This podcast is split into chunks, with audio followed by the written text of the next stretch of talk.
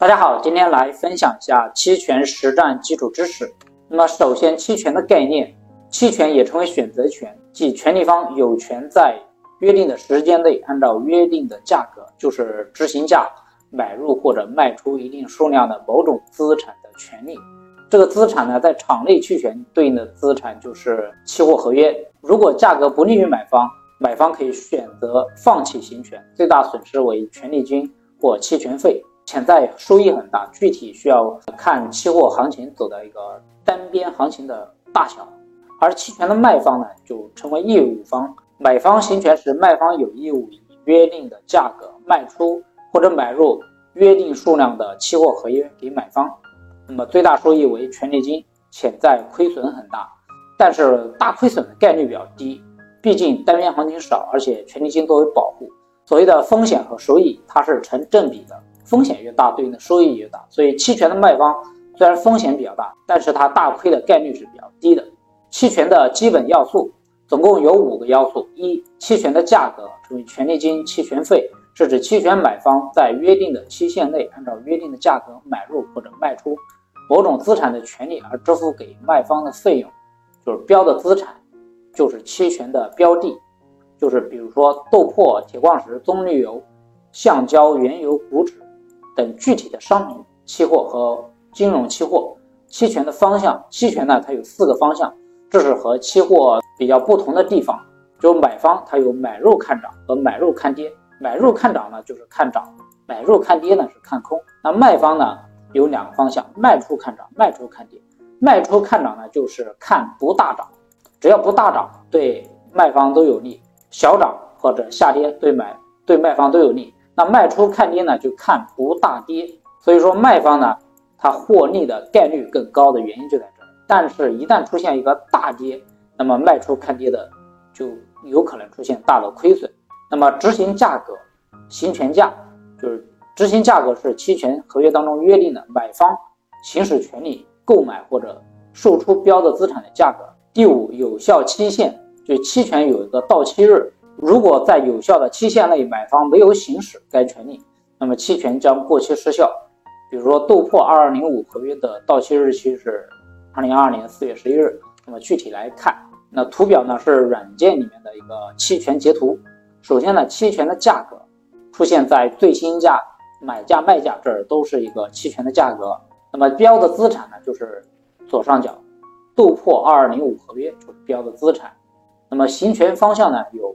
Call 有的软件会显示成认购或者认沽，call 就简写呢就是 C，那么 put 就是认沽，简写就是 P，就是也叫看跌，上面写着看涨期权。那么执行价格就是四千九到三千五这种价格叫执行价格或者叫行权价。那么到期日呢上面写着到期日二零二二年四月十一日，剩余时间十六天，这个十六天呢是包括周六周日和节假日的。那么第三，期权的类型。按照对买方行权时间规定的不同，划分为美式期权和欧式期权。欧式期权呢，就是买方只有在期权到期日才能行权。那么目前国内的股指和 ETF 期权呢，均为欧式期权。已上市的欧式期权目前有沪深三百股指期权、上证 ETF、上证三百 ETF、深圳三百 ETF 期权。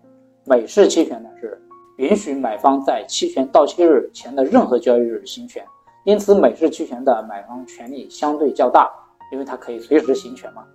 同时，美式期权的卖方风险也相对较大，所以同样的条件下，美式期权的价格也相对较高。期权费的价格高的话，那买方的成本就高。虽然它行权的概率来说更大，但是它的成本也更高。目前国内商品期权呢均为美式期权，上期所能源中心有沪金、沪铜。那沪铜呢？之前是欧式期权，从二二幺幺今年的十一月份开始是变成美式期权了。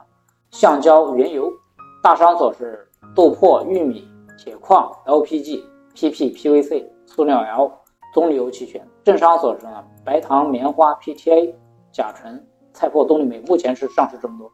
从这几年的趋势来看，上市的期权品种会越来越多的。目前来看，国内的期权的成交量还是比较小的。未来的空间还是非常的大。期权的理论价格公式：期权价格等于内在价值加上时间价值。看涨期权内在价值等于期货价格减去执行价，看跌期权内在价值等于执行价减去期货价格，实值期权呢内在价值是大于零的，平值期权等于零，虚值期权呢它也是等于零的。即到期日前，期权的时间价值大于等于零，内在价值呢也是大于等于。那么再来回看前面这张表，从报价表上我们看到内在价值等于零的，这些都是买入看涨期权的虚值。那么再看看跌里面，是内在价值为零的，就是买入看跌期权的虚值，因为平值呢是四三五零，对应的期货价格，这个执行价等于期货价格就是平值期权嘛。那么内在价值大于零。大于零的呢，就代表是实值。那么我们可以看到，有些时间价值是负值，为什么会出现这样呢？就是因为这些品种呢，它没有成交量了，流动性的原因导致负值。像这种呢，如果价格特别大，盘口又没有挂单，那就选择行权比直接平仓要划算。那么有的呢，像正常是内在价值大于零的呢，有些呢是可以直接平仓的，因为它有时间价值的存在。如果行权，这个时间价值就就没了。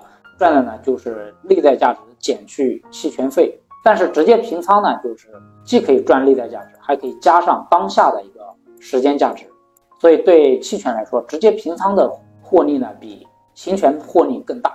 这是今天分享的内容，后面会继续分享期权相关的知识。谢谢大家的观看。